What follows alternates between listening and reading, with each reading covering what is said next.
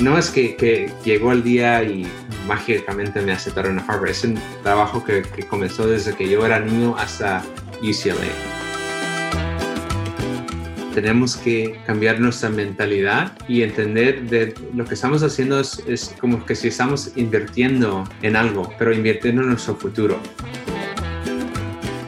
Conversaciones con guatemaltecos y First Generation Americans abordando connecting issues con Guatemala y conociendo las distintas historias de vida que se han y se siguen formando en Estados Unidos.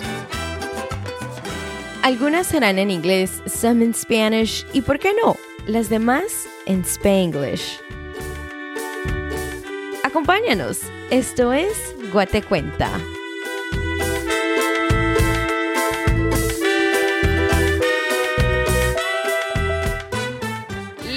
Probando, probando. Un, dos, tres, probando. And we are recording. Yes, welcome. Bienvenidos a otro episodio. ¿Qué les digo? ¿Qué les cuento? Cada vez más me voy sintiendo cómoda con el micro, el micrófono. Y, y, eso se vuelve algo como peligroso porque se van extendiendo las pláticas de una manera que ustedes no se imaginan. Y es que en la vida real tener una conversación conmigo es como para sacarse la silla. Eh, se van extendiendo tanto, uno termina hablando de eso, del otro, pero pues yo creo que ustedes también se, se dan cuenta que, que aquí la cosa se está poniendo mejor cada vez más.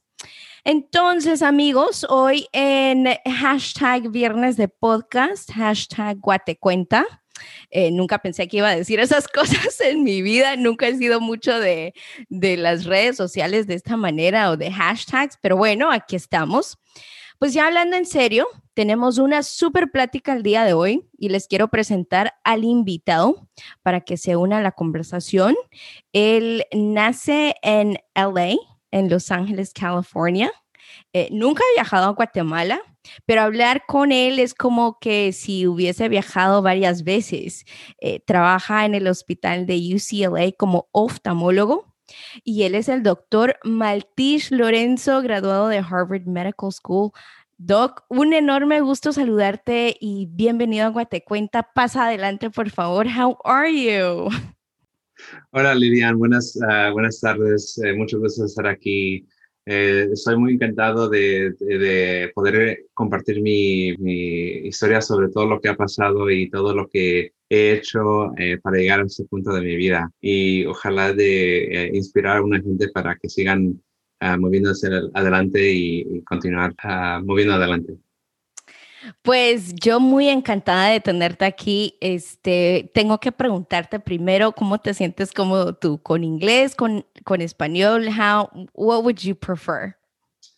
Eh, me siento eh, cómodo en español. Yo creo que es muy importante para que asegurar que toda la gente en Guatemala, toda la gente en, en Latinoamérica pueda entender ese mensaje y, y, como te digo, ojalá inspirar a, a gente para que sigan adelante y pero español, español está bien.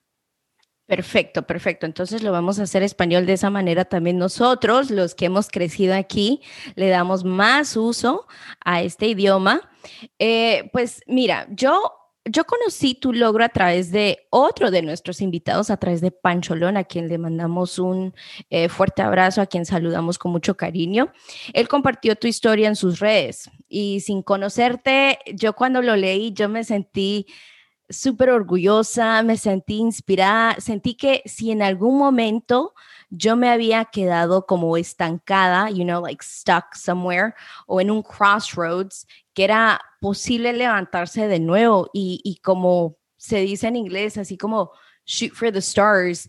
Y es increíble cómo uno al escuchar estas historias, historias como la tuya, pueden impactar a las otras personas sin que uno los conozca. Entonces, eh, esta conversación va a ser muy, yo creo que muy bonita para, para mucha gente eh, conocerte y, bueno, vamos a arrancar con precisamente con tu nombre, em, porque te cuento algo así rapidito. Mi hermana, el segundo nombre de ella es Shahil, se escribe X-A. H-I-L.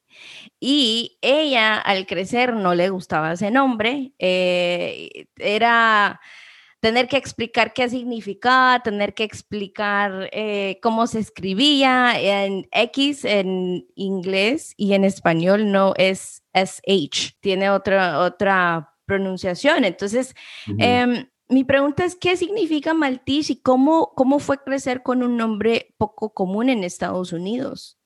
Esa es una buena pregunta y es algo que, que hasta ese, día siempre he pensado, porque de veras la única eh, razón o eh, definición, eh, significado de mi nombre que he escuchado es que nomás era el nombre de, de mi abuelo.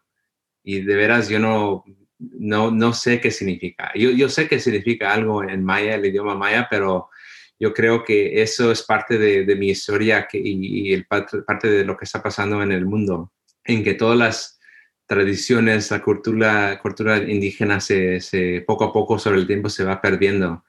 Y yo creo que todo eso pasó exactamente cuando mis padres llegaron a los Estados Unidos y parte de nuestra cultura se quedó en Guatemala y sobre los tiempos mis, mis abuelos y mis bisabuelos tampoco, eh, desafortunadamente, no pasaron esa, esa cultura a sus hijos. Entonces, pero de veras no, no, te puedo contar qué significa. Pero lo que quiero decir es que es, es, es, lo que me motiva también para aprender más de mi cultura, de lo que yo no sé, ¿verdad? Es lo que me motiva para seguir leyendo, seguir, ojalá en el futuro viajar a, a Guatemala para aprender sobre lo que es nuestra cultura maya. ¿Y tú te sentiste cómodo con el nombre creciendo en LA? ¿O te hacía, o did kids pick on you? ¿Te, te, te molestaban por el nombre? No, yo creo que siempre me sentía cómodo. Realmente, cuando yo estaba pequeño, como a la edad de los cinco años, seis años, de veras yo nunca pensé de que yo era diferente a otras personas. Nunca.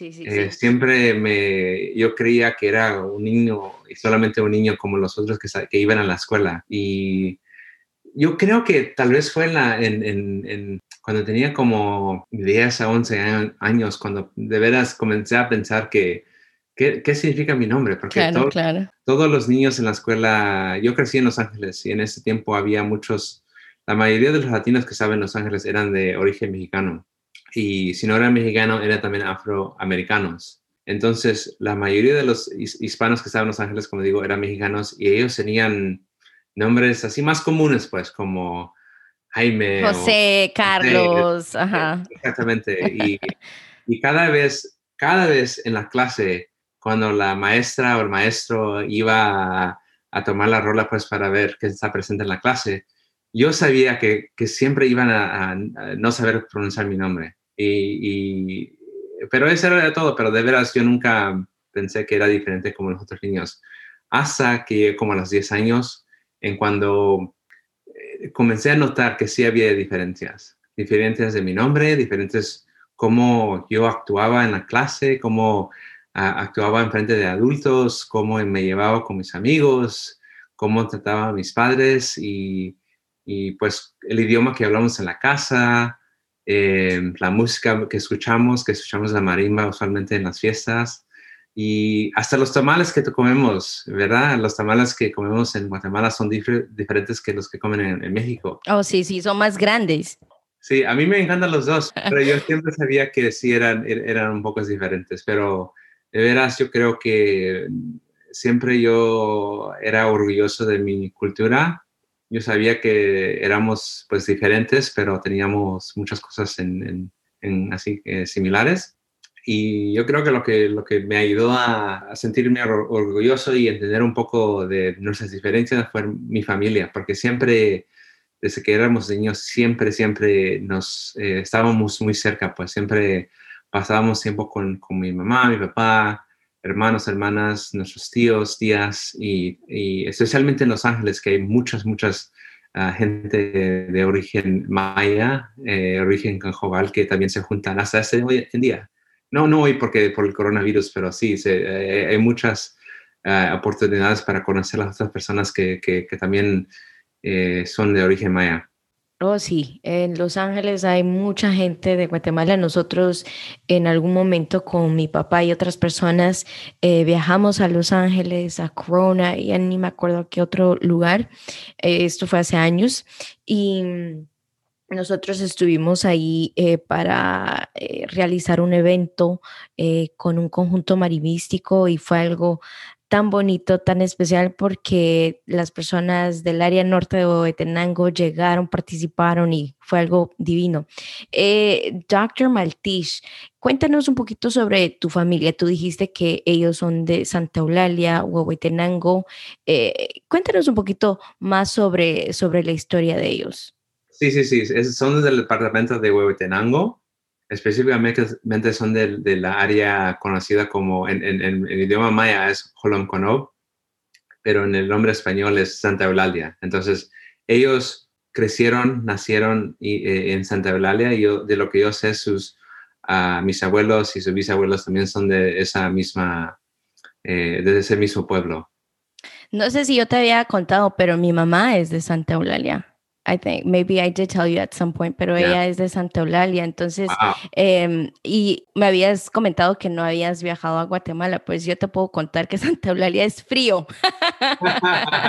y entonces, es lo que me dice, es lo que me dice mi... Super cold, demasiado frío. Y bueno, mi papá es de San Pedro Soloma, entonces siempre que viajábamos a Guatemala, mejor nos íbamos a quedar a, San Pedro Soloma, que es un poquito más eh, caliente que Santa Eulalia, pero Santa, Eulalia es como que en las nubes. Eh, eh, eh, es siempre, siempre hay mucho frío, es increíble. ¿Cuándo llegaron tus papás a Estados Unidos? ¿Qué sabías de la historia de ellos y, la razón por qué salieron de Guatemala? Sí, es una buena pregunta. Yo, yo lo que he escuchado, lo que, lo que yo sé de, de, Santa Eulalia, de Holonconop, es, es que pues de lo que he leído en la internet, de lo que me cuentan mis, mis ah, familiares, específicamente mi, mi primo, que, que, él también es, es, aquí vive en los Estados Unidos, eh, que también es, es está, está, estudiando para graduarse como doctor. Eh, eh, de lo que me cuenta es que está muy frío, que siempre llueve, que está muy, muy, pues en una alta elevación en las montañas, pero yo, yo siempre he querido ir y voy a ir, pero de, lo que mis padres, ellos llegaron en casi como el 1980, 1982 creo.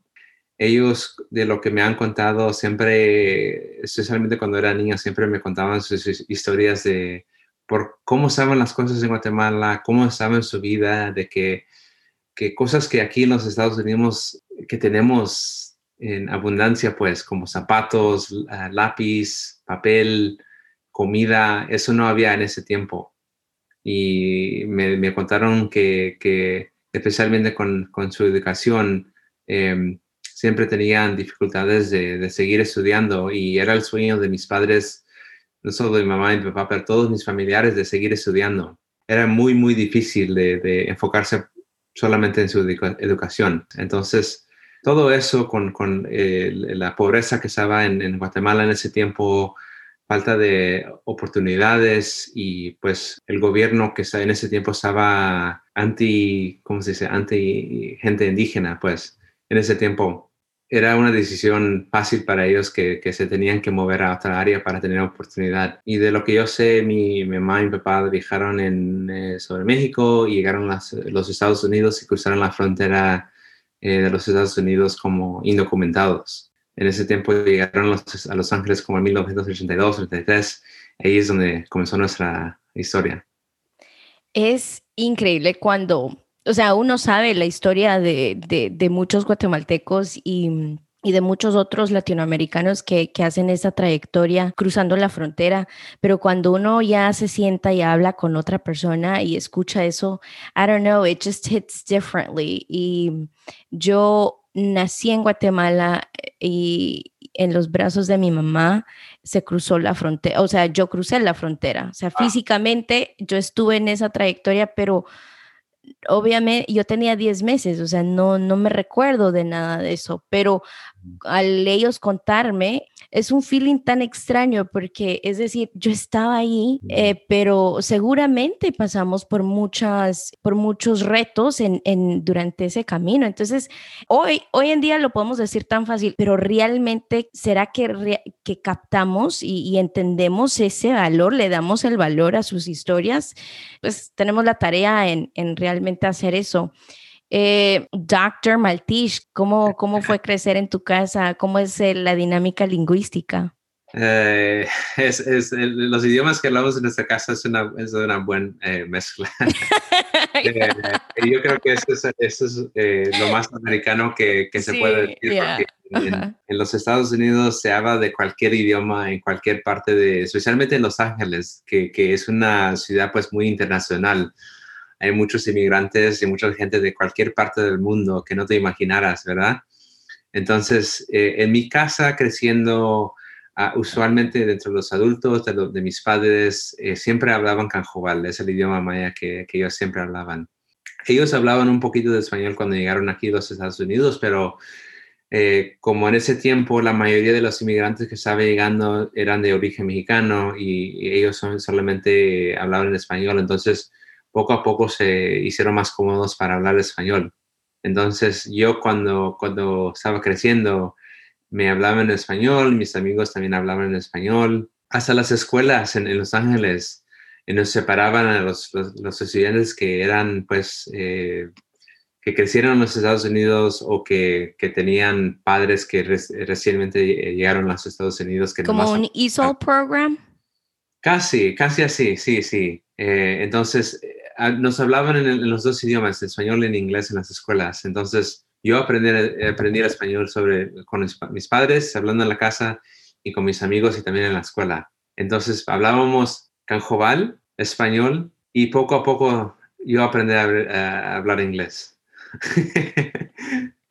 y, y, pero sí, ok, una cosa, tú dices se hablaban esos tres idiomas, pero en algún momento en un sentence, en una oración, mezclaban los tres idiomas, canjobal, inglés y español usualmente nomás español y canjobal se usaban eh, pues en una juntos pues.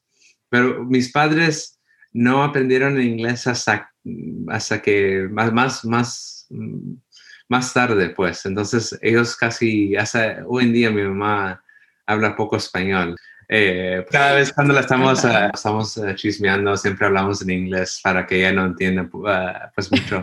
Y ellos hacen lo mismo, cuando quieren hablar de nosotros, nos quieren insultar o bromar, uh -huh, bromear, siempre hablan en, en canjobal. Es que eso es tan interesante porque, bueno, en mi casa se habló más que todo el español, porque aunque mis padres hablan canjobal, pero eh, back in like the 80s, cuando ellos llegaron, las, los otros guatemaltecos que estaban en, en, digamos que en el pueblo donde nosotros crecimos, eran de otras partes de Guatemala, que también hablaban algún idioma maya, but no, eh, quizás no hablaban el canjobal. Uh -huh. Entonces hablaban aguacateco, o quiché o algún otro idioma, entonces igual la, el único idioma que podíamos como que para comunicarnos era el, el, español. Pero mi mamá traía con sus hermanas, una que, eh, que está en Nebraska, o dos que están en Nebraska, y mi tía, o sea, ellos, ella habla en canjobal, eh, por teléfono es en canjobal, pero ya entre nosotros es inglés, eh, perdón, español, pero sí, también ella se, se, se, ahí se pone a platicar en inglés. Es que eso es tan, tan interesante que yo creo que la gente que no es maya no, o sea, no creo que ellos pueden imaginarse de, esa, de ese ambiente. Es un ambiente, como lo he dicho, es un chirmol. ¿Sabes lo que es un chirmol? No, no, no, no, sé. No, no, es una, sal, una salsa.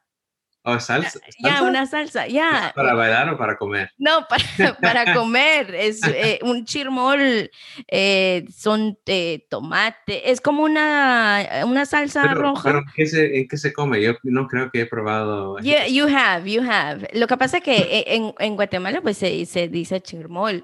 Es eh, los tomates, lo que pasa es que no es licuado, es más como machucado. Se asan los tomates sobre un comal. Um, y con la cebolla y todo, se, y ya nada más se machucan. Uh -huh. y, tal y vez, hace, tal so, vez yeah. poquito, pero, pero yeah. como, como, vivía en, en, en, en, Boston cuando iba a la escuela de medicina y vivía en el oeste de Los Ángeles cuando estaba estudiando en, undergrad, tal vez, no sé, se me olvidó. pues, ¿qué, qué soñabas eh, cuando eras pequeño? ¿Qué soñabas hacer de grande? pues te vas a reír, pero yo cada vez que, que cuento esta, esta historia con todos mis familiares, con mi, mis amigos, amigas y hasta mi esposa, siempre se ríe de mí porque desde cuando tenía como 6, 7 años, no sé por qué, pues yo sé por qué, una razón, pero no sé por qué decidí de, de que yo iba a ser un astronauta, astronaut. Eh, pues es tengo una razón, creo, creo que tengo una razón, pero cuando yo era, tenía como siete años, en ese tiempo, eh, como te digo, mis padres, mi mamá y papá, siempre, el, enfoque de, ellos siempre era la educación. Entonces, todo lo que hicimos en, nuestra vida como eh, cuando crecimos, cuando íbamos a, hacer como deportes, cuando llegamos a la casa, siempre ellos hablaban de educación y yo creo que por eso, eso es porque cuando estaban en Guatemala, era algo que, que, no tenían, ¿verdad? No tenían la oportunidad, no es algo posible sin,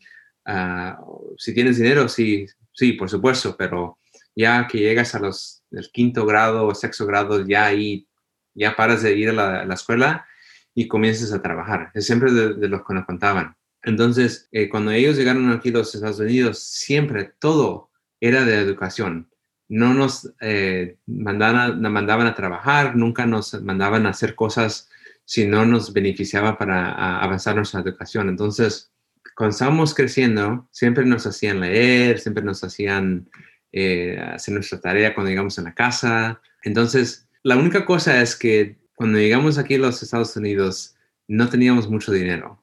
Eh, pues estábamos como, como se dice, corto de dinero. Entonces, cosas que una persona eh, una familia americana que podía comprar como libros, videos o, clases adicionales o suplementar para, para cuando llegues eh, a, casa después de escuela o en los veranos. Nunca teníamos nada de eso. Entonces, hasta libros eh, nos hacían leer, pero no eran libros, pues, que compraron ellos, eran libros de la, biblioteca o libros que, nos dieron gratis. Entonces, nunca podíamos comprar libros nuevos de la escuela. Entonces, cuando cada vez yo siempre miraba a la gente que tenía un poco más dinero que nosotros, siempre compraba estos libros que, nos daban en la, en la, escuela, pues. Entonces, yo quería comprar uno de esos libros y un día llevé ese papel en la casa para ver si me compran un libro, pero dijeron que no porque no tenemos dinero. Entonces, lo que yo hice es que ahorré mi propio dinero eh, cuando tenía como 7, 8 años, de los dinero que, que, yo encontraba en la calle o que me daban para comprar nieve o lo que sea, un dólar, dos dólares. Y el próximo mes, cuando estaba vendiendo libros otra vez, yo compré mi propio libro y era un libro de, de, ¿cómo se dice? Astronomy. Eh, oh, wow. astronomía. Eh, sí, pues el, sistema, del sistema solar, de los planetas, de todo eso. Y era un libro, me inspiró, pues yo amaba ese libro y siempre lleva, lleva a la casa y leía ese libro y era uno de los primeros libros que comencé a leer. Y no sé por qué es, me inspiró para creer que yo iba a ser un astronauta ese tiempo. Pero, o sea, lo que terminaste estudiando no es, quizás son dos campos muy distintos, pero son dos campos que igualmente requieren eh, mucha dedicación y que eh, eh, it, involves science. So, no es que esté tan, digamos, es como para decir a alguien que quería ser, ay, no sé, un abogado y de repente está estudiando medicina o sí, Sonia, yo creo que I can find like uh, similarities in both en, en, en, esas dos carreras. Sí, yo creo que lo que empezó en ese tiempo es que me eh, inspiró para que yo, ¿cómo se dice? Eh, llegué a amar las ciencias. Es lo que hizo eso. Despertó un interés. Y yo creo que ahí es donde uno se da cuenta de la importancia que es eh, fomentar o, o, o, apoyar a los niños pequeños cuando tienen un interés. Porque aunque no lleguen a hacer eso exactamente, pero ya uno les abre la puerta a que ellos empiecen a indagar, a que su mente empiece a explorar, ya es abrirles la puerta a otros mundos em, a una edad muy pequeña y entonces ellos van, they, they go and develop como un amor. Y sirve como una, siempre sirve como un referente. Exactamente, y eso es lo que, lo que pasó. Lo que pasó es que ya cuando, cuando terminé de leer ese libro, lo que comencé a hacer es, es leer más libros de, de ciencias, de, de, los planetas, de las lunas, de los, uh, de los galaxies. Eh, y después en el futuro lo que, lo que hizo es que comenzó a, a, que yo comience a explorar y amar otras partes de ciencias como las matemáticas, biología, medicina, química. Y cuando, cuando empecé en el colegio y universidad en UCLA, eso lo, era, era pues natural que yo amaba las ciencias. ¿Y tú creciendo tenías em, algún referente o algún ejemplo de algún profesional o de alguien exitoso, como alguien, like someone that you admired? ¿Sabes qué? Yo creo que la respuesta es no. De veras, yo no, eh, como nosotros crecimos en un área de Los Ángeles conocido como South LA o South Central, en español es eh, sur, sur central eh, era una área que, que, en ese tiempo, especialmente en los años 80 y 90, había muchas eh, pandillas, mucha crimen en esa área, que la única cosa que yo podía notar que era diferente eran, era mi familia y mis padres. En ese tiempo, escuela no era la cosa que pensaban los estudiantes que estaban creciendo.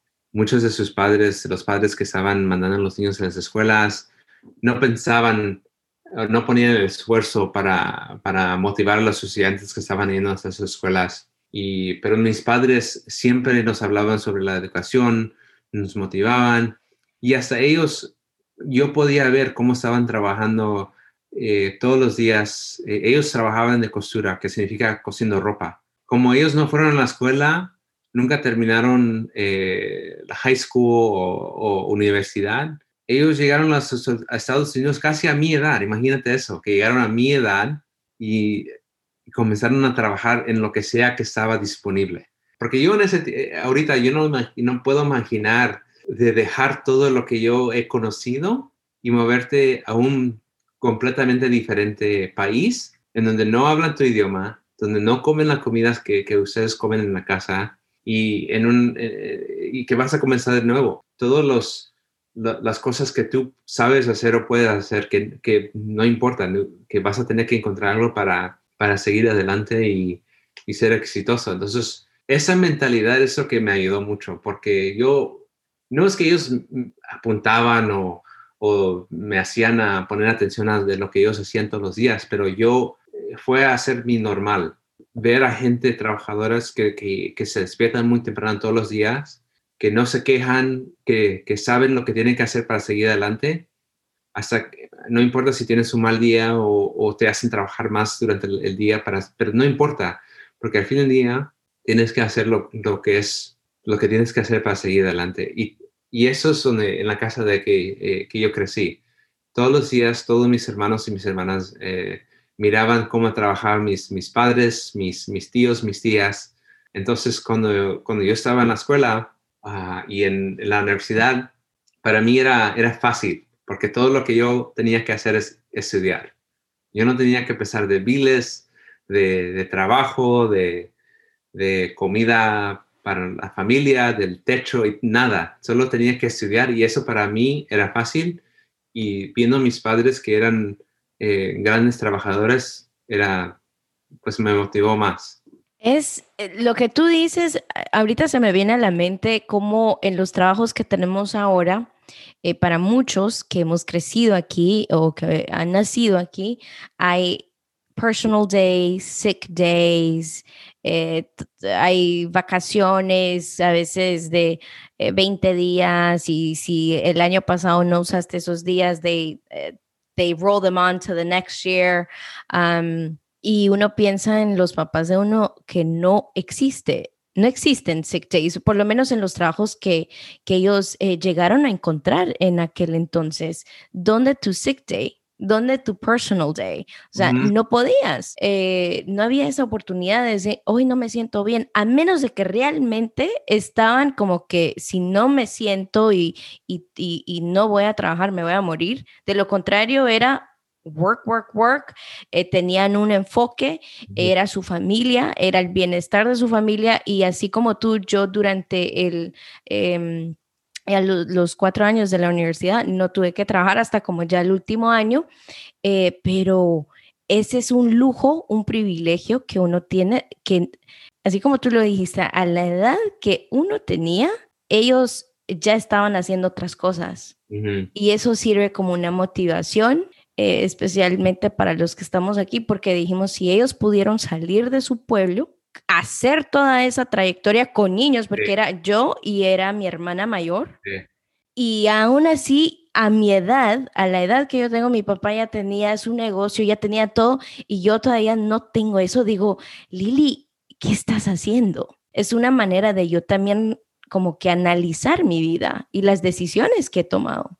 Sí, exactamente. Y, como te he dicho, es, eh, para mí era, pues era trabajo duro no importaba si, si yo me sentía enfermo, me dolía mi garganta o mi, mi pie me dolía o no tenía ganas de ir a la escuela, ellos siempre me levantaban. Yo desde el kindergarten, que es, es el, primer, primer, año de, de la escuela en, en, los Estados Unidos, hasta casi el séptimo grado, nunca fallé un día de escuela. De veras, nunca porque ¿sabes cómo sabía? Porque nos daban un trofeo de perfect attendance. Oh, yeah, perfect attendance. Siempre nos daban un trofeo y todavía los tengo en, ahí guardados porque nunca fallé un día de escuela por casi siete años. Yo me recuerdo cuando hasta que me sentía un poco enfermo. Yo no digo que esto es algo que tienen que hacer los padres. Exacto, ajá, sí, sí. Pero es, es, es, eso es, más quiero hablar sobre qué era el tipo de eh, la, mentalidad que tenían mis padres en ese tiempo, que no importaba nada, que, no te pare nada para seguir adelante. Hasta cuando me sentía enfermo, ellos de veras me levantaban, me hacían levantar, me ponían mi ropa y si no me sentía bien, me, decían que vaya a tomar un, baño así, pues con agua fría para que me levante.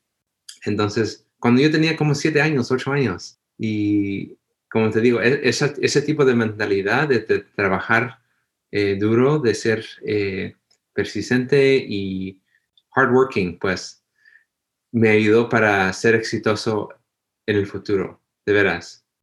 Yo creo que eh, ellos te estaban preparando sin saberlo, sin saber qué es lo que te esperaba en el futuro, sin saber el, camino que, la iba, que la vida, perdón, te iba a presentar. Ya te estaban preparando porque aquí entrando como que ya hablando un poquito acerca de, tu carrera universitaria, em, ya te estaban dando todas esas herramientas, sin ellos saberlo y sin tú saberlo. O sea, cuando lo pienso ahorita, a veces uno en ese momento, porque mi papá también, él fue muy exigente con, con, yo voy a hablar por mí porque mis hermanos después pueden escuchar esto y van a decir, ah, it wasn't like that for me.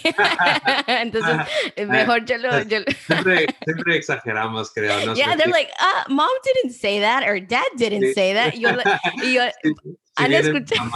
sí, si viene mi mamá y mi papá, siempre van a decir, ah, no, estás exagerando. Yo nunca. yo, me, yo, me, recuerdo una vez que, no me sentía bien en la escuela y dije, yo no quiero ir a la escuela, me siento mal, me, duele mi garganta, me, duele mi cuerpo. Y sí, de veras tenía, yo creo, una gripa. Pero ellos me levantaron, me hicieron tomar un baño frío y fui a la escuela. Y no fallé a la escuela. That is, es que te digo que a veces uno, uno es increíble. Ahorita pensando en esto, te decía que me exigía tanto y yo en, digamos que a esa edad, desde chiquitita, yo decía, I don't want to do this, I don't want to go here, I don't, pero en retrospect, ya analizando o recordando, me digo, wow, eso me estaba preparando para las cosas que he venido haciendo.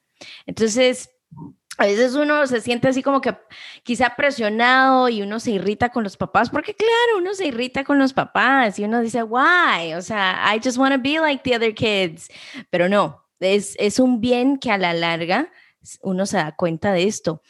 Eh, Doctor Maltish, ¿cómo, hablemos un poquito ya de tu, tu carrera universitaria. ¿Cuál fue tu undergrad? ¿Cómo fue tu undergrad? Eh, undergrad es eh, licenciatura. ¿Cómo fue? ¿Qué estudiaste? Eh, ¿Y dónde estudiaste? Ah, yo estudié en la Universidad de California en Los Ángeles, conocida como UCLA. Yo creo que en Latinoamérica o los hispanos siempre le, le llaman UCLA o no sé, no sé, pero yo, en inglés se llama UCLA. Y yo estudié, ¿cómo se dice? Recibí dos degrees. Eh, eh, como dos, eh, pero degrees en qué? Dos licenciaturas. Sí, como UCLA, la Universidad de Los Ángeles, tenía, todavía tiene un, un programa en que puedes recibir tu bachelor's degree y tu master's degree. Yo recibí un uh, degree en la, la universidad en bioquímica y eh, la química orgánica, biochemistry and organic chemistry. Llegué a UCLA y sabía que yo iba a hacer algo relacionado a las ciencias. Y no sabía, yo, yo odiaba la, la química en cuando estaba en high school. Lo odiaba, de veras. Yo, yo me prometí que yo nunca iba a, a tocar nada que, se, que, que, que, sería química. Pero no sé, cuando llegué a la Universidad de UCLA, tenía unos maestros, maestras que, que sí, de veras, me motivaron y me, me, hicieron amar también química. Entonces yo saqué, no uno, pero solo, también dos. Ah, dos. O sea, how? ¿Cómo? Eh, primero que esa, eh, esas, esa, esa carrera o esa concentración, that major, that alone, o sea, solita esa concentración es mucho trabajo. Y ya pensar que se saca la, el bachelor's y el master's al mismo tiempo? ¿Cómo? ¿Cómo, es esa rutina para que realmente seas exitoso y, logres esos títulos? Sí, yo creo que lo que lo, es, difícil. No importa cuánto lo amas o cuánto, eh, cuántas horas eh, pones para estudiar, es difícil. Pero lo que me ayudó es que sí, de veras, yo amaba química eh, química orgánica, organic chemistry. me, ¿Cómo se dice? Eh, it made sense. Ajá, tenía mucho sentido para ti. Sí, era, no que era fácil, pero me llegaba más fácil a mí que a otros, otra gente. Y esas clases, especialmente en, en, en los Estados Unidos, y especialmente para las personas que quieren ser doctores, tienes que tomar las clases de química. Y usualmente son como unos cuatro que tienes que tomar, cuatro clases que tienes que tomar para ser eh, elegible para entrar a la escuela de medicina en los Estados Unidos. Pero para mí esos, esas cuatro clases me motivaron y me, me llegó a gustar la química. Entonces yo dediqué mis estudios y mi universidad, universidad para, para estudiar química. Y entonces tomé, no sé, como unas 25 clases en, química, química orgánica, saqué mi maestría en química orgánica, hice uh, research o investigaciones en, en, en química orgánica, publiqué una, un estudio en, química orgánica, entonces yo lo amaba, pero en ese tiempo también comencé, es, raro porque en Guatemala tal vez siempre me dicen, ¿por qué vas a estudiar química si, si puedes ser doctor? Porque en Guatemala o en otros países, si, si tú quieres ser doctor o doctora, puedes entrar después de, de high school. Es solo en los Estados Unidos que tienes que recibir a estudiar por cuatro años eh, para recibir tu bachelor's degree o bachillerato universitario, lo que sea, lo que se llama, tienes que recibir eso antes de que puedas entrar en la escuela de medicina. Entonces, yo sabía que iba a ser doctor, pero me, yo amaba las ciencias y amaba química, que tuve que recibir dos certificados en, en, en, química. Yo creo que yo tomé eh, solo una clase de química en high school y ya en college, I don't even think I took a science class. No miento, miento, miento. I think I took like, creo que tomé como biología o algo así, que no me fue tan mal, no me fue tan mal, pero pensar 25 clases versus una clase es, es algo tan de veras que te tiene que gustar y tienes que darle un futuro con eso para uno, ¿sabes? Someterte a, tantas clases así, pero en high school tú sabías también eh, que este iba a ser como que más o menos tu camino. Eh, yo creo que sí, porque también en high school amaba las ciencias, amaba las matemáticas, eh, me llegaba un poco más fácil que a los otros estudiantes. de veras, eh, realmente sí, yo llegaba en la, casa y estudiaba todos los días, pero yo creo que siempre sabía que uh, cometer mi, pues, mi carrera y mi vida para hacer algo que en las ciencias. Y yo creo que en ese mismo tiempo, eh, te dije que hace unos minutos que yo no tenía como una, un role model cuando estaba creciendo, pero cuando llegué a high school es cuando conocí, llegué a conocer una, una doctora en, en, el hospital de, de, niños en Los Ángeles, se llama Children's Hospital Los Angeles, eh, que de veras me, me, motivó y me ayudó, porque yo me fracturé cuando estaba jugando deportes en, en high school y como tenía, yo creo que como 14 años, 15 años, eh, la única doctora que, estaba en, esa, en, Los Ángeles que podía reparar mi, fractura estaba en, ese hospital. Y yo creo que ahí fue la primera vez que de veras sentí que tenía un, un role model. Y cuando, cuando llegué a, UCLA, sabía que, que, yo también quería ser doctor. Y yo creo que sin ella no, no, no estuviera aquí en ese día. Este, pues, ¿cómo se, cómo es que Harvard Medical se presenta como una opción después de que tú te gradúas de, con tu bachelor's y master's? Eh, ¿Cómo es que surgió todo? Es una buena pregunta. Yo siempre cuando, cuando la gente me pregunta eh, esa misma pregunta, yo siempre digo que eso no, no es como que llegó un día y ese día magia, eh, pasó mágicamente, ajá, mágicamente. Me aceptaron. Pero yo siempre digo que todo esto comenzó cuando yo era niño. Como estaba contando de que eh, ponerme en esa mentalidad que tenemos que trabajar, em, ser exitosos, no importa cuáles son las condiciones, eh, trabajar, eso comenzó cuando yo era niño. Y esto llegó de mis padres durante toda mi vida eh, en high school y la universidad, siempre estaba trabajando para llegar a ese punto. Todos los días, cada día era importante para llegar a ese punto. No nomás era el día que me aceptaron. Eh, de todas las clases de, bioquímica, de química que estaba tomando, yo estudiaba casi como 12 horas al día por, por cuatro años para llegar a ese punto.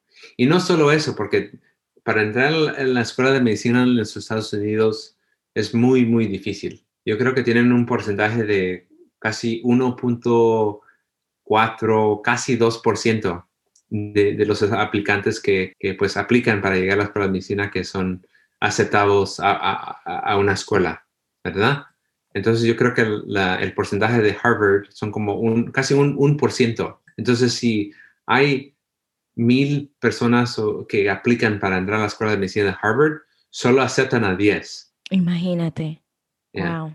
Entonces, todo lo que estaba haciendo en UCLA era en preparación para llegar a ese punto. Eh, estaba yo también haciendo investigaciones, publiqué mis investigaciones, eh, ¿cómo se dice? Trabajando, haciendo uh, volunteer eh, en hospitales y en clínicas para ponerlo en, en, en, mi aplicación. Eh, estaba haciendo de, todo. Casi yo no dormía. Dormía casi como unas... A un punto yo estaba durmiendo casi como cuatro horas y media, cinco horas cada noche. Y, no digo que eso es lo que tiene que hacer cada persona o lo que o si o no quiero decir que eso es, es saludable, pero nomás quiero comentar para hacer decir a las personas que eso es lo que yo hice todos los días.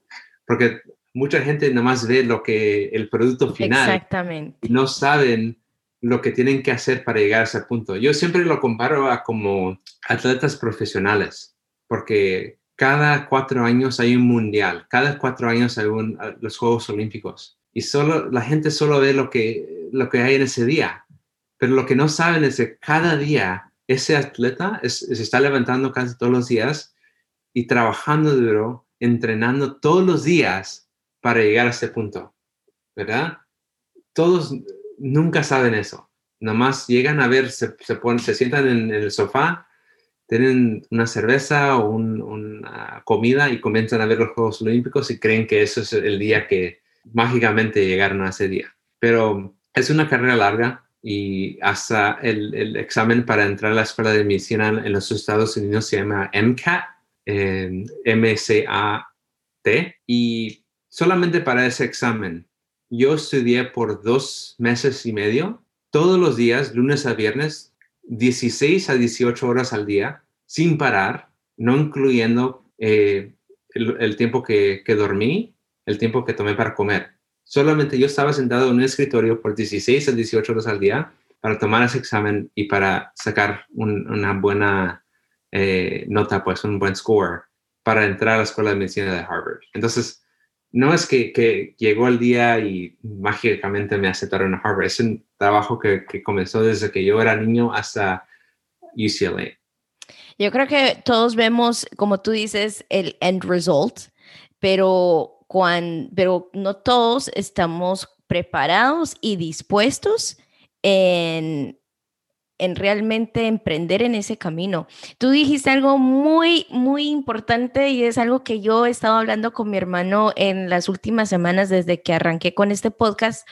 Y yo le digo, oh my gosh, like now I understand, ahora entiendo los atletas profesionales, porque no solo son professionals because they play there, pero cómo es que llegaron. El ser profesional es que tú tienes una disciplina, una dedicación que te llegó o que te llevó, perdón, a hacer lo que eres. Cuando nos ponemos a pensar, el título representa esa dedicación que pocas personas están dispuestas en hacer. Sí, exactamente.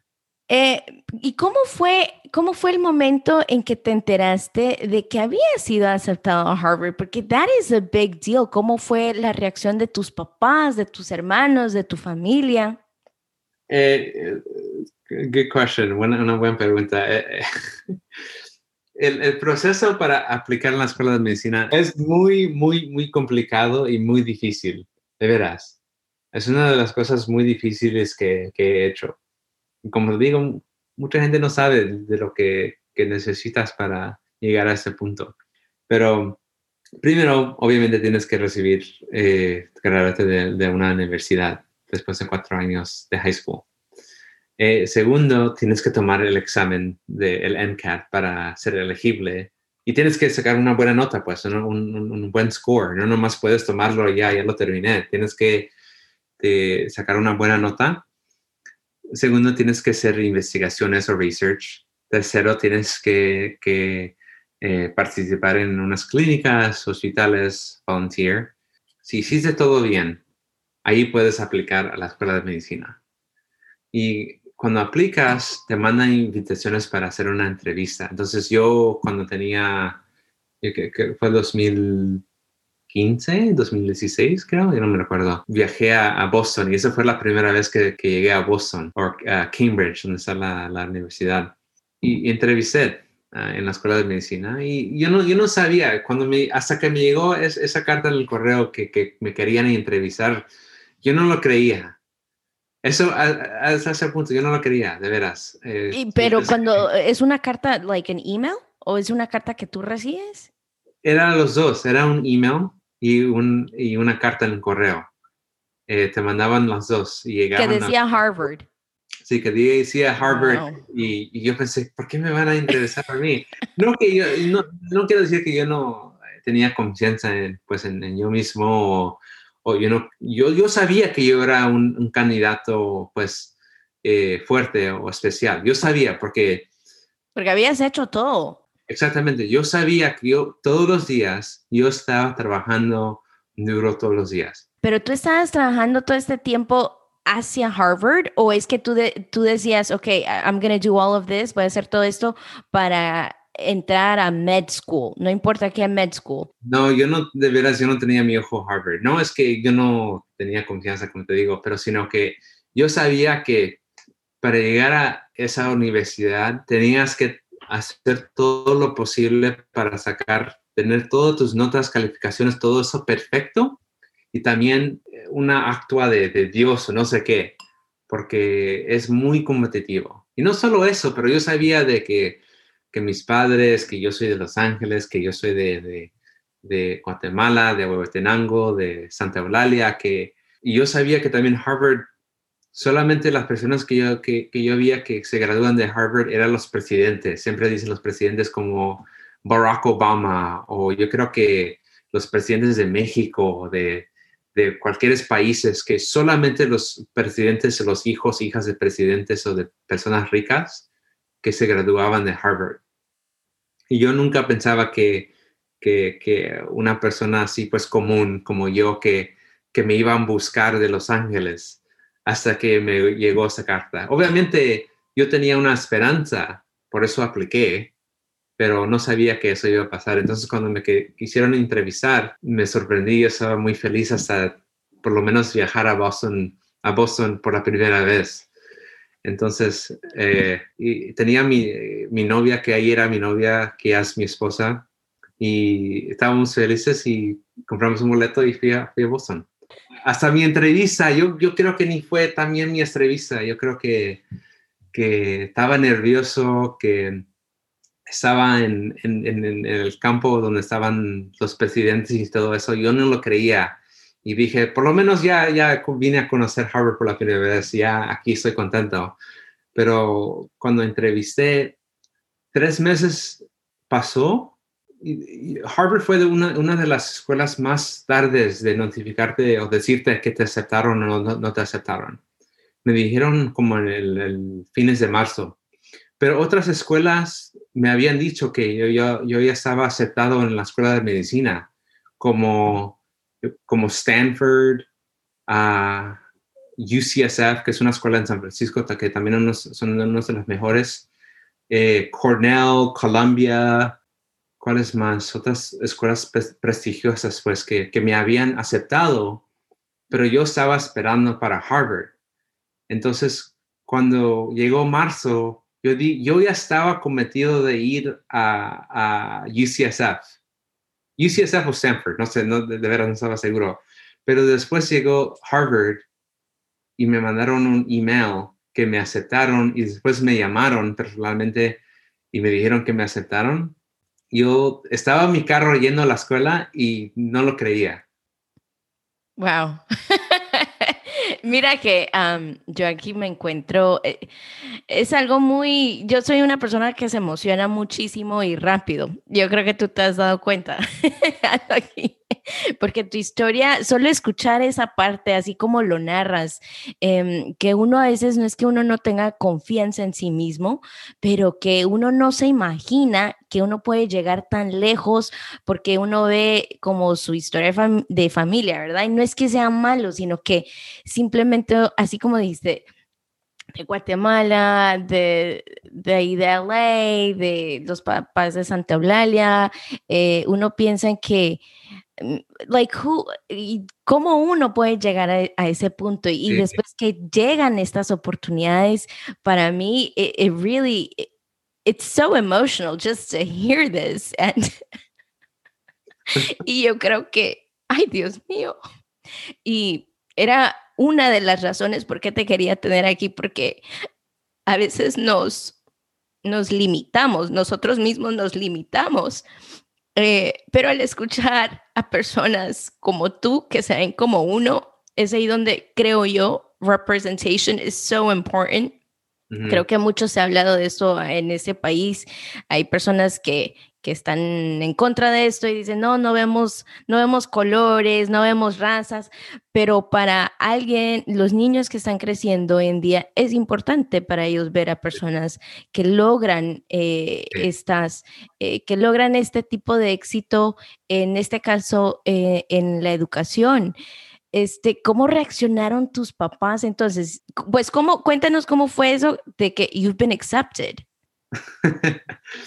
como te estaba contando, yo estaba uh, yendo a la escuela y me recuerdo que yo apenas en, en, entré en mi carro, como a las 7 de la mañana, que son como a las 10 de la mañana en el tiempo de, de oeste, no, el tiempo este, East Coast. Y recibí un email. Y yo, sabía que en ese, esos días ya iban a mandar la, la, la notificación.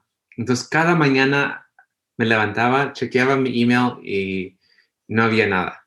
Y ya cuando estaba arrancar, arrancando mi carro, chequeé mi email otra vez, o me llegó una notificación, ya no me recuerdo, pero era un email de Harvard. Yo me preparé, me preparé estaba diciendo, ¿sabes qué? Ya, ya me entré a unas buenas escuelas como Cornell, eh, Columbia o Stanford. Muchas escuelas me, me estaban tratando de que yo vaya a estudiar en la escuela de ellos, ¿verdad?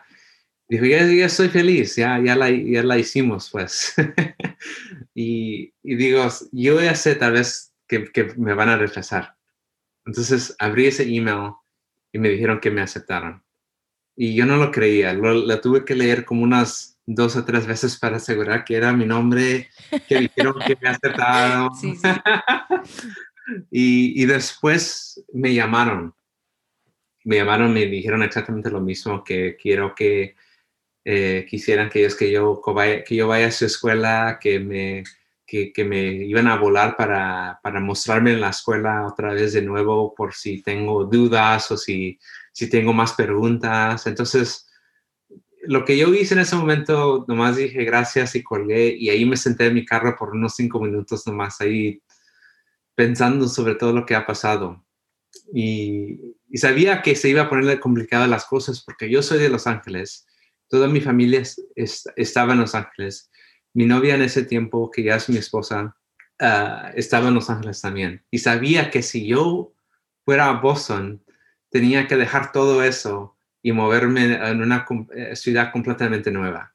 Y casi me recordó a lo que hicieron mis, mi mamá y papá cuando eh, se fueron de Guatemala. Yo digo, ¿para qué voy a tener miedo de ir a otra nueva ciudad si, mis padres se fueron de, Santa Eulalia en Guatemala a llegar a, los Estados Unidos. Entonces es lo que me motivó, no solamente que era Harvard, que era una escuela donde los presidentes, Barack Obama o el, creador de, Facebook, Mark Zuckerberg, el creador de Microsoft, de las computadoras, Bill Gates, que, se, que, que, que atendieron esa escuela, pero era tratar algo nuevo, ¿verdad? y dejar de lo que yo me siento cómodo para, para seguir adelante y, pues eh, ser doctor.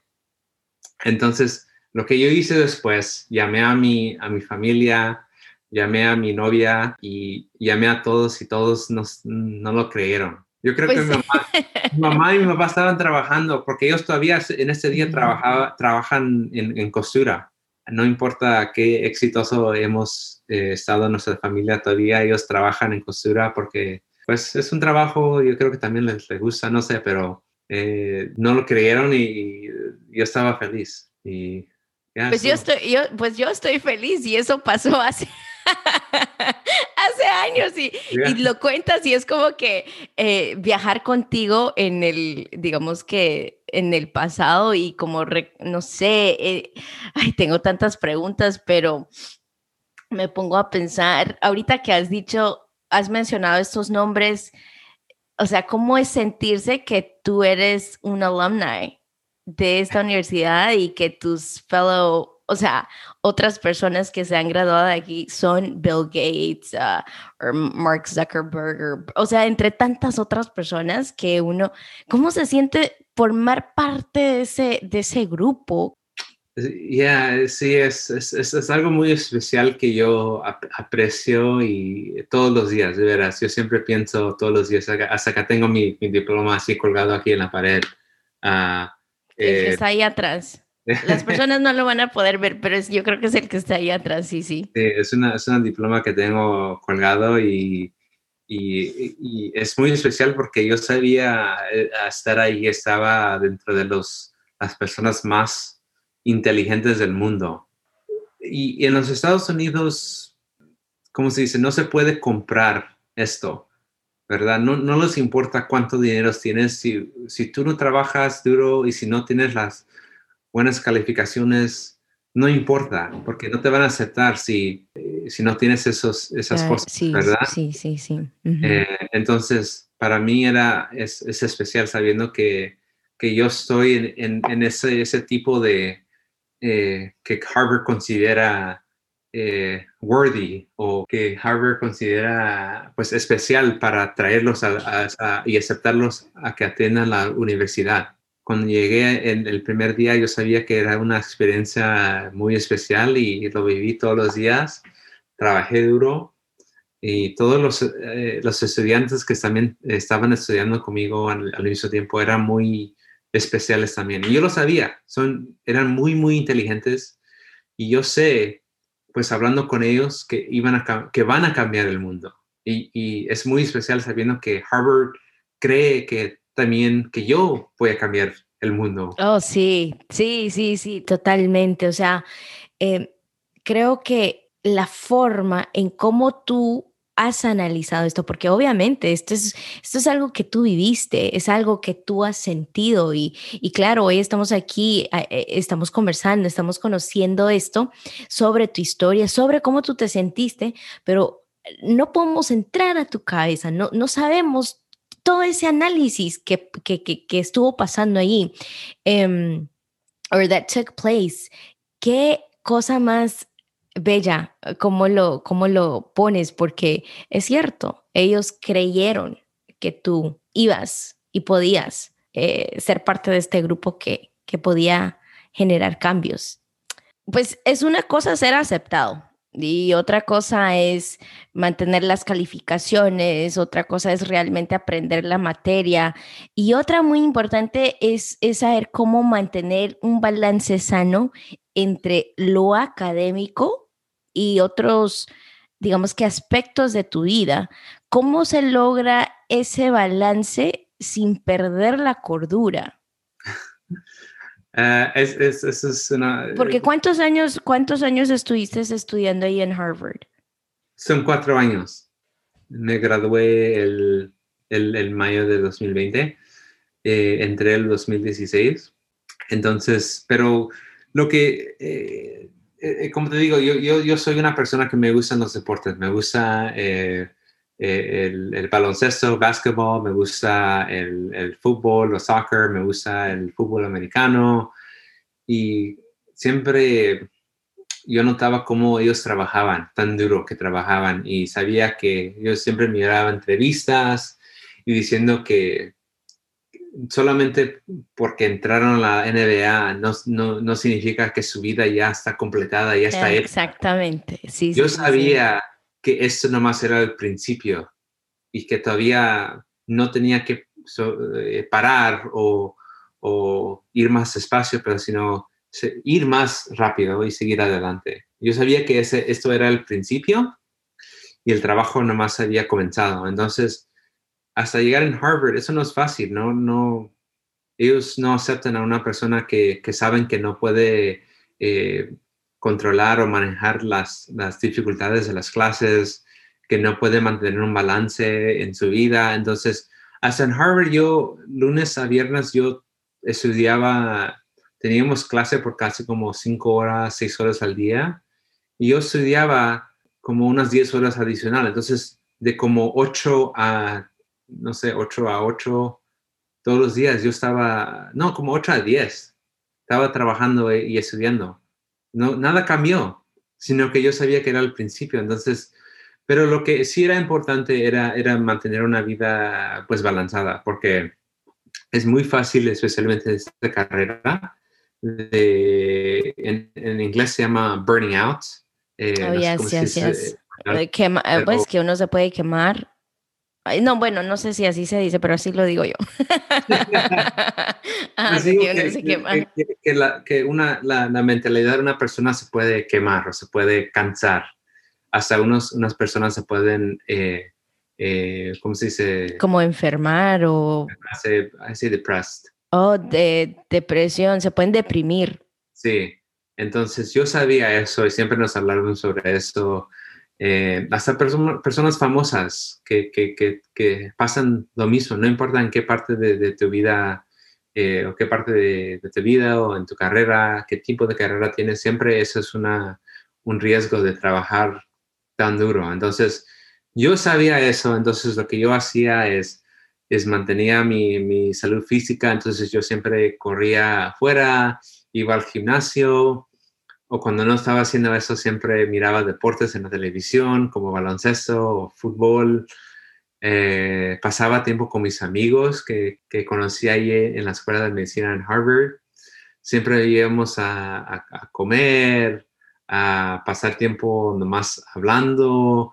A veces íbamos al gimnasio juntos, a veces jugábamos baloncesto juntos, a veces íbamos a un bar para tomar una cerveza, para relajarnos. Pero eso era muy importante de, de saber cómo balanzar eso porque si no es eh, el resultado que si no haces eso es muy, muy, muy feo. Entonces, yo siempre tomaba eso en serio. Entonces, no importaba cuántas horas al día trabajaba, yo siempre, algún tiempo en la semana, siempre me dejaba un tiempo para relajarme, para hablar con mi familia, para pasar tiempo con mi, con mi novia, que es mi esposa. Eh, siempre dedicaba tiempo a eso también. Es increíble lo que tú dices de, eh, de que Harvard, pues hablando de Harvard, sabe que la persona que ha aceptado está preparado para lo que Harvard va a exigir. Em, es, wow, es que eso es, no, yo no creo que lo captamos realmente hasta escucharlo paso por paso, así como tú lo dices. O sea, no a aceptar a alguien que no esté preparado. Y hablar un poquito de este balance es tan importante, y yo creo que es en la vida en general, em, de uno saber cómo tener el trabajo y hoy en día yo creo que por los tiempos y cómo han cambiado, pues muchos nos estamos, em, quizá ya no tenemos solo un trabajo principal, sino que tenemos otros proyectos on the side y si no tenemos ese tiempo para uno, para uno, para desestresarse, para uno eh, relajarse y también tener el tiempo para eh, como poner sus ideas todo en orden, yeah, you can burn out. Eh, durante tu carrera académica en Harvard, ¿hubo algún momento crucial que te haya marcado o algún reto que, que lograste superar? Yo, yo, creo que... O toda, toda la carrera fue, todos los cuatro años fue un reto. Sí, todo, todo, toda nuestra vida de mis padres y nuestra, mi vida fue un reto, pero eh, personalmente yo creo que si estamos hablando de una tema académica, yo creo que lo que fue más difícil es que cuando llegué a Harvard, yo estaba muy contento, muy feliz y, ¿cómo se dice? Eh, distracted and distraído. Um, how do you say this? Um, just infatuated or like in awe of Harvard. Ay, Dios mío, I don't know how to say infatuated. Let me look it up. pues no pues obsesionado, sino como que ilusionado. Ilusionado, ilusionado Ajá, sí, porque sí. yo estaba en Harvard, entonces yo estaba muy feliz, contento, que yo estaba en un, un, una universidad de los presidentes y todo eso con mis compañeros de, de, clase que también eran personas que iban a cambiar el mundo y todo eso. Y no fue casi como hasta los dos años que ya estaba uh, en la escuela, en cuando ya llegó el invierno en, Boston, que es uno de los más inviernos más feos de todo el mundo, que, neva, cae nieve o neva todos los, los días por unas, unas dos, dos semanas que a veces no vemos el sol, que es algo muy diferente que, que siempre que yo me acostumbré en Los Ángeles. En Los Ángeles, hasta el invierno siempre, siempre es, ¿cómo se dice? Caliente, siempre está cómodo, pues. Se queja, hasta mi mamá siempre el otro día estaba, eh, yo creo que estaba como a 60 grados y estaba, estaba quejando de que, de que hay mucho frío. Mucho frío. y tú así como de que, mamá, tú no sabes ya cuál. No, yo, yo en Boston a veces estaba con eh, menos, ¿cómo se dice? Menos eh, 10, menos 15. No, es que yo ni siquiera me puedo imaginar. La gente habla de eso. I don't, I can't even fathom that. Like, I don't know that type of cold. Yeah, it's, it's, it was really, really cold. And era como menos 10, menos 15 con, ¿cómo se dice? Buen con el aire. Entonces, eso era como el invierno que estaba pasando cada año. Y el invierno, la gente piensa que nomás es como el enero o el diciembre, pero no, en, Boston el invierno comienza casi como el, el noviembre, diciembre, enero y el febrero y el marzo son los más fríos. Y uno pensaría que es como que al revés, right? Like December, because Christmas. Sí, mira, déjame ver. De veras, en, Boston hoy está, el, lo más bajo llegó a 19 grados. Y en Los ah. Ángeles yo creo que era como 70, 72, algo así hoy. o sea, abismal, un cambio tan from one extreme to the, to the other. Entonces, yo creo que pasar ese invierno que son como seis meses al año, cinco a seis meses al año, eh, combinación eh, del estrés que lleva el trabajo de ser estudiante de medicina y eso era muy difícil. Y, también a pesar de eso estaba, estaba casi como 2.000, no sé cuánto, 2.000 millas de mi, de, mi, familia en Los Ángeles, de mis hermanos, hermanas, de mis amigos que conocí en, en UCLA. De toda mi vida yo estaba 2.000 millas de ahí, pero lo que me ayudó es, es, siempre pensar de lo, de lo que hicieron, como digo, mis padres, que, de que se fueron de, de Santa Eulalia en, en, Guatemala y se fueron a un mundo completamente diferente. Y si ellos pudieron ser exitosos, yo sabía que eso, eso era fácil, porque yo tenía todo ahí en, en Boston. Tenía un apartamento, tenía calentón, tenía guantes que podía comprar, una, ¿cómo se dice? Un jacket, una... Como una chumpa Sí, una chumpa que, que, que, tenía pelo de, de eh, ¿cómo se dice? Pelo de, de pato. Era, era, una, chumpa muy especial para el frío. Tenía todo, tenía celular. ¿Para qué me estoy quejando? el idioma, es tu país, everything. Sí, sí. Yo, yo, digo, ¿para qué me estoy quejando? Si nomás es un poco de frío, y, pero sí era difícil, no, nomás estoy bromeando, pero sí era difícil y nunca, yo nunca pensé que, que uh, quit, o que me, que me iba...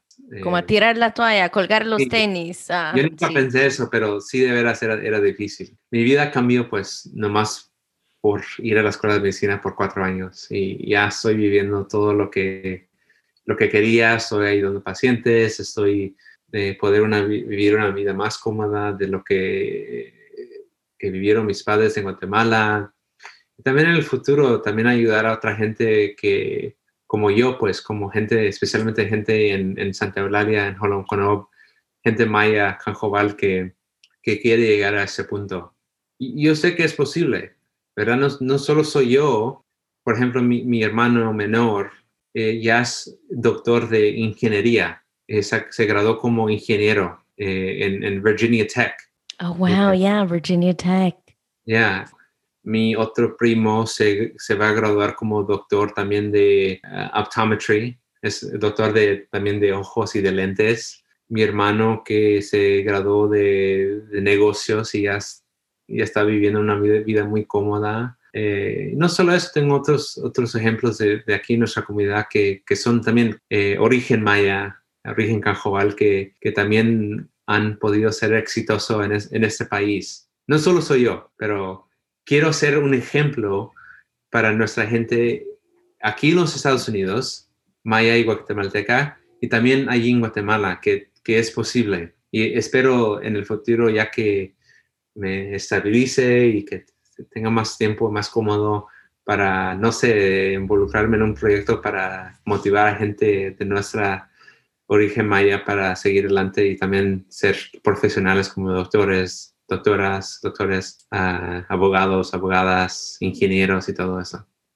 Pues yo creo que tú ya, tu éxito no fue solo o no empezó desde Harvard, tu éxito empezó desde que estabas en high school y ya te venías preparando para esto, porque no puedes llegar hasta ese punto sin lo que tú hiciste antes. Entonces yo creo que desde ahí empieza ese éxito y por eso es importante eh, conocer pues, un poquito acerca de lo que venías haciendo antes de eso, porque ese es como llegar a Harvard es una representación de todo lo que de todo lo que ya habías hecho. Em, has dicho muchas cosas ahorita, que yo pienso y digo, ok, let me remember. este, yo creo que por las mismas vivencias eh, desafortunadas de algunos padres, a veces creo que inconscientemente ellos reflejan los miedos e inseguridades que ellos tienen, se los reflejan a sus hijos. Eh, ¿Qué les dices a ellos respecto al, apoyo que le dan o no le dan a sus hijos? Em, es buena pregunta. Yo, yo creo que es, es, difícil porque yo entiendo que, que, muchas personas, especialmente de que llegan de Guatemala, em, su primera o su única cosa es eh, la mentalidad es de sobrevivir. Y a veces se nos olvida de que no solo es de sobrevivir, no solo estamos viviendo del presente, de que tenemos que pagar nuestra, nuestra, nuestra renta, nuestra bill de luz, de gas, tenemos que pagar nuestro carro, que tenemos que llegar al trabajo a tiempo. No solo de eso, yo, sé que es difícil. Eh, lo he visto con mis propios padres, eh, mis propios eh, familiares, de que solo se enfocan de, de, de, vivir en el presente, pero tenemos que cambiar nuestra mentalidad de, y entender de lo que estamos haciendo es, es, es, es como, como que si estamos invirtiendo en algo, pero invirtiendo en nuestro futuro. No solo nuestro futuro, pero el futuro de nuestros hijos y hijas que tal vez ya nacieron o no han nacido. Y eso yo creo que es, es, una mentalidad que estoy tratando de cambiar, no solo en, yo mismo, pero mis familiares también, que, que, no piensan en esa manera. Y yo creo que solo así vamos a poder seguir adelante y vamos a poder seguir produciendo eh, más doctores y profesionales eh, que llegan de, Guatemala y especialmente de, eh, origen eh, indígena, origen maya, como nosotros. ¿Y qué les dices a esas personas que se encuentran atrapadas en una encrucijada, en un como crossroads en este momento, sintiéndose perdidas o confundidas, especialmente en estos tiempos donde por lo de la pandemia, donde todos hemos tenido que reconstruir la forma de hacer las cosas y de ver la vida? Yo les diría que, que sigan trabajando.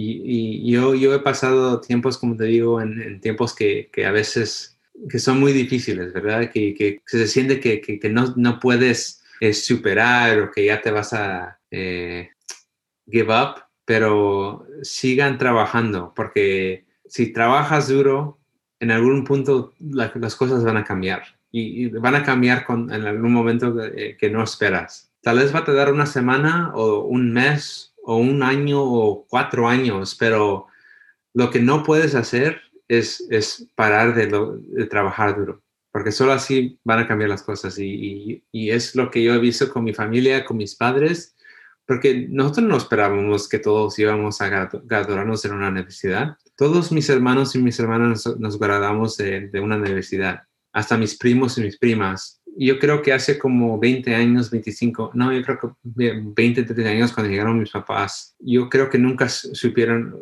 ellos que todo eso iba a pasar. Yo sé que algún tiempo cuando ellos estaban trabajando en costura, ganando 4 o 5 dólares la hora, trabajando lunes a sábado, yo, yo, yo no creo que ellos estaban esperando que todo esto iba a pasar pero lo que sí subieron es que si siguen trabajando duro y, siendo honestos, en algún tiempo las cosas iban a cambiar. Yo quisiera estar presente como en una de esas family, esos family reunions que ustedes han de tener porque la forma en cómo tú te expresas de tus papás, de tu familia, de tus primos, em, representa realmente ese amor que tú y que todos han recibido de parte de los mayores de parte de los papás, de parte de los tíos, esa motivación. Em, y entonces es, eh, me imagino que es como que sentir eso realmente y aparte, pues estar con todos tus primos, tus hermanos que se han graduado de la universidad y que entre todos ustedes, you guys feed off of each other's energy, each other's experiences. Yo quisiera estar allí. ¿Cómo serán esas, esas dinámicas o esas fiestas familiares? yo, creo que en, en, ese punto nosotros estamos enfocados en, pues vivir nuestra vida y ser feliz y seguir trabajando, como digo, nunca, nunca hemos parado de trabajar, siempre estamos trabajando, aunque estamos disfrutando de nuestra vida, siempre el enfoque es seguir trabajando para llegar hasta el tope. Entonces, cada reunión que tenemos, sí, pasamos un buen tiempo, tomamos digo, unas cervezas o disfrutamos de la vida, pero nunca se nos para de pensar que tenemos que, eh, ¿cómo se dice? Que tenemos que seguir trabajando, pero, pero a veces yo siempre le, cuento eso a, mi esposa también porque eh, hay muchos, muchas personas que, que sueñan de, estar en, en esta posición que, que yo estoy, ¿verdad? Se, se, se, se, siente casi como un sueño o algo que no es real, que una persona de, no solo de Guatemala, pero de un origen maya, Canjobal, que llegaron de un pueblo de como Santa Eulalia, eh, que sus, sus, abuelos y bisabuelos que ni hablaban español, estaban criando gallinas y puercos y todo eso y no teniendo suficiente dinero o comida a veces para sobrevivir, que cruzaron la frontera de México, cruzaron la frontera de los Estados Unidos, llegaron como indocumentados. Y no solo eso, no solo es eso, que llegaron a vivir en un área de, Estados Unidos, que es una de, de las peores áreas, en una área donde había mucho crimen, muchas pandillas, muchas drogas. Y a pesar de todo eso, aquí estamos nosotros sobreviviendo y todos graduados de una universidad y yo como doctor graduado de Harvard que estoy trabajando en UCLA como oftalmólogo, cirujano de los ojos. Es, es, a veces se siente como una vida como que alguien lo imaginó o una, una mentira casi, como si alguien me cuenta a mí que una persona pasó eso, es casi como, yo no los creería, pero por eso yo vivo cada mi vida, soy contento, soy feliz, vivo todo al, al máximo y sigo trabajando de todos los días. Sabes, yo, it's like, it's like a fairy tale. Yo lo entiendo así como un fairy tale. Sin embargo, eh, así como vas narrando todo, repito, digamos que desde el principio, o sea, desde que tú tenías siete años ya estabas haciendo todas estas cosas. Quizá no, nadie se imaginaba esto, ni tus papás, ni tú, ni, ni nadie, pero cuando uno va viendo eh, la forma en cómo es una persona desde chiquitito, su personalidad, su disciplina, su entrega, su amor, su pasión, eh, su, deseo para, para explorar, para aprender. Eh, uno va viendo cómo esa persona se va formando. Entonces, ahora con esta narración de tu vida desde que eras pequeño hasta ahora, I look at it and it makes sense. It really does make sense because alguien que se preparó tanto y que estaba tan consciente de cada cosa que venía haciendo, eh, quizá no pensando que llegaría a Harvard, pero alguien tan consciente, tan juicioso, dirían los colombianos, tan juicioso, tan eh, como que atento a, a sus estudios, era, it just made sense que eventualmente llegaría lejos entonces, em, yo sí lo veo así y, me siento tan, no sé, tan feliz de tener esta conversación contigo. Eh, pues cuéntanos un poquito, ahora tú ya estás de regreso en LA, de Boston. Eh, cuéntanos cómo fue eso y, y, cómo fue, digamos que, el recibimiento de la comunidad guatemalteca en LA. Eh, pues yo, yo amé mi tiempo en, Boston, sí, eh, yo creo que me sentía muy alegre y era una experiencia muy especial de estar en una ciudad como Boston porque yo sé que tal vez hay unos guatemaltecos que viven en Boston, pero como te digo, es, es todo lo que ha pasado de, de, mis padres que son, mi familia que son mayas, que, que hablamos canjobal, que tocamos la marimba, que usamos los, trajes, es decir, la, ropa maya, llegar en una ciudad como Boston, que es una ciudad muy, muy americana. Es una ciudad muy diferente que Los Ángeles. Pero yo amé mi tiempo ahí y a veces lo extraño, especialmente las primaveras en, en, Boston son muy, muy bellas.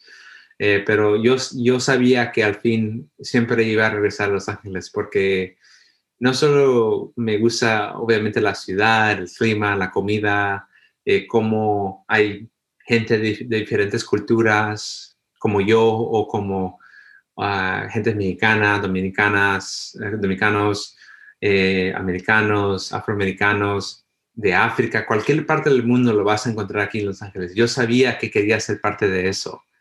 Y especialmente en, una universidad que, que, me dio una chance cuando yo estaba tan joven, después que me gradué de high school, sabía que ese era mi destino. Entonces, cuando me gradué de Harvard, los, las personas eh, que se encargaban del programa de UCLA también me, me estaban llamando, me estaban em, tratando de hacer todo lo posible para que yo regrese a Los Ángeles para trabajar en su hospital. Y eso era también muy especial. Y yo he estado contento de regresar aquí a Los Ángeles y especialmente estar más cerca con eh, mi comunidad, mi, mi, familia, eh, mis hermanos, hermanas.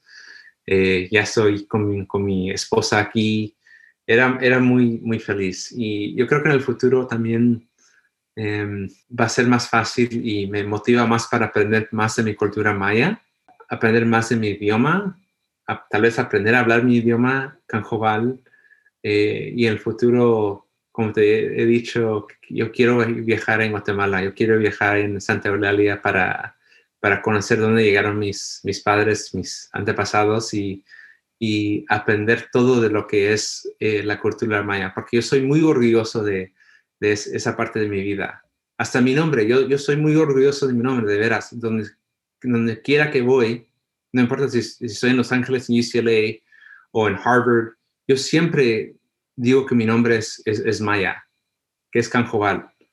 Eh, entonces, quiero aprender más de eso y yo creo que Los Ángeles es una ciudad que me va a ayudar para ser más eh, cerca a mi cultura maya. Doctor Lorenzo, de veras que qué, qué gusto, qué gusto. Y ya estamos aquí casi cerrando esto. Eh, ¿qué, ¿Qué te espera? ¿Qué quisieras lograr? Eh, ya estás en otra etapa de tu vida, ya estás, you're back home eh, con tu comunidad donde creciste, con la gente que te conoce. ¿Cuáles son los planes o tus planes ahora? Pues mis planes es como siempre, seguir trabajando, porque eso, eso nunca, para mí, nunca va a parar.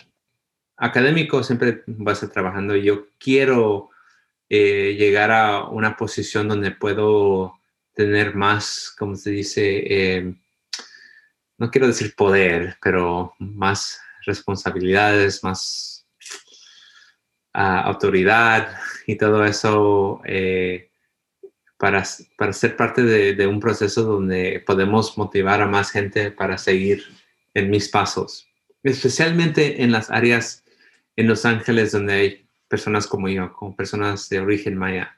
Eso yo me he prometido que voy a tomar parte en ese tipo de trabajo, organización en, alguna forma. No importa si, si yo uso parte de mi eh, mis recursos para crear una organización, organización que pueda ayudar a esa gente o si tomo parte de una organización que ya está eh, existiendo. A lo personal, yo creo que quiero nomás disfrutar mi vida, pasar tiempo con mi esposa, queremos comprar un perro.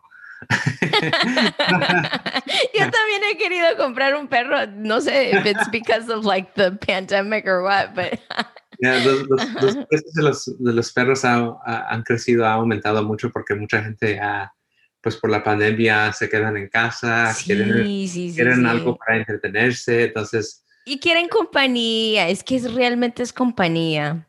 Ya, y creo, no sé, no estamos seguros en qué tipo de perro yo, pero yo creo que vamos a comprar uno que se llama un Golden Doodle. Es una mezcla de, de poodle y eh, Golden Retriever. O es una, hay diferentes, hay un Golden Doodle o un Labradoodle, que es una mezcla de un uh, Poodle y Labrador Retriever. Sí. ese, tipo de perros son muy populares en eh, pues, estos tiempos, no sé por qué, pero, y como te digo, nomás vivir nuestra vida. Y es lo que yo también siempre he creído, ¿verdad? Si trabajas duro, si trabajas más duro en el principio, puedes disfrutar de la vida después. Pero hay mucha gente que no tiene ese tiempo de mentalidad. Quieren disfrutar ahorita, quieren disfrutar hoy en día y no quieren trabajar duro. O trabajan un poquito, pero disfrutan al mismo tiempo. No llegan a donde, donde, quieren llegar. Pero oh, sí, sí, sí. Ya, en ya, ya que ya está terminando casi, pues lo más difícil de mi carrera, quiero comenzar a, a disfrutar mi vida también. Oh, y bien merecido, porque después de todos esos años de estar desvelándose día tras día tras día, o sea, también toca, toca un momento como para decir, wow, eh, todo esto lo he recorrido y ahora maybe I'm gonna slow it down just a little bit, solo un poquito como para también uno eh, tener el tiempo para eh, un, un ethics professor que tenía en la U decía, to sharpen your saw sacarle, sacarle filo, no. sé, al cuchillo, así como que para que corte bien, porque también uno, uno es humano, no es máquina y también hay momentos en donde uno necesita recargar esa, esa batería. Antes de terminar, te quería hacer una pregunta. Antes de terminar, eh, la marimba, los sones, you know how to dance, ¿sabes? es, que, es que para las personas que no saben, para el canjoal, realmente el canjoal, el acateco, todas las personas que son del área norte de Huehuetenango, los sones eh, de esa región son tan importantes, eh, forman gran parte de la vida de, de, una familia canjoal o acateca o jacalteca, porque también son como, tienen muchas cosas en common. Eh, o sea, en mi casa, sí, o sea, sí, se escuchan los sones y yo, yo, hay momentos en donde digo, oh, I'm to listen to something. So, ¿Sabes bailar o escuchas? si, le preguntas a mi mamá, va a decir que no. Pero no, nunca te gustó, nunca te sacaban las tías a bailar y todo. yo creo que ese es el problema, que siempre me estaban forzando de bailar, de de que sí puedo bailar, sí puedo bailar, pero sí, sí, usualmente es, no es algo que, pues voy a las fiestas como va mi mamá a sus fiestas para bailar. Sí me gusta, pero no, no es que lo hago todo el tiempo, pero si le preguntas a mi mamá, ella va a decir que, no. Ay, doctor Martillo, doctor Lorenzo, ha sido un, placer, un gusto, un orgullo, no sé, todo, lo, todo, todo eso bonito de que uno, que uno puede sentir. Eh, pues aquí ha sido, ha sido un placer. Eh, te dejo el espacio para cerrar con tus últimas palabras. Hay personas que nos escuchan de todas partes, la verdad. Espero que este proyecto pues siga cumpliendo con eso. Pero tus últimas palabras para cerrar. Pues yo nomás quiero decir gracias y era una, eh, un placer estar aquí contigo en, revisando y, pues hablar de, temas que, que, son muy importantes para motivar a otra gente, eh, especialmente la gente de, de, Guatemala, de la cultura maya o personas que, sienten como que si algo no es posible. Pero como te digo, es, estoy muy, muy feliz y muy, eh, me siento muy agradecido de, estar en ese punto de mi vida. Eh, entonces, eh, pero gracias a, ti para, por ayudarme para compartir mi, historia. Y si una gente me quiere seguir en, Facebook o Instagram, usualmente uso más Instagram. Es mi primer nombre y mi segundo mi apellido, Matiz Lorenzo, es mi nombre en Instagram o en, en Facebook también me puede buscar, pero usualmente Instagram. Pues yo no sé, ya lo dijiste, ya, ya te van a estar haciendo consultas por Instagram.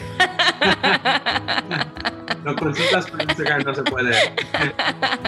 Para decir, tengo un problema en, este ojo. De por cierto, por cierto, este ojo de my left, my left eye, a veces it twitches a lot. ¿Qué será? Y eso, y esta es una cosa. Eh, eso, es, eso, es normal. Eh, usualmente pasa cuando una persona no duerme o están estresados. Eh, eso se llama, en inglés se llama fasciculation. Eso es normal. No, no, no que es normal, pero es, es algo que puede pasar si, si, no duermes, pero no es algo que tienes que preocupar.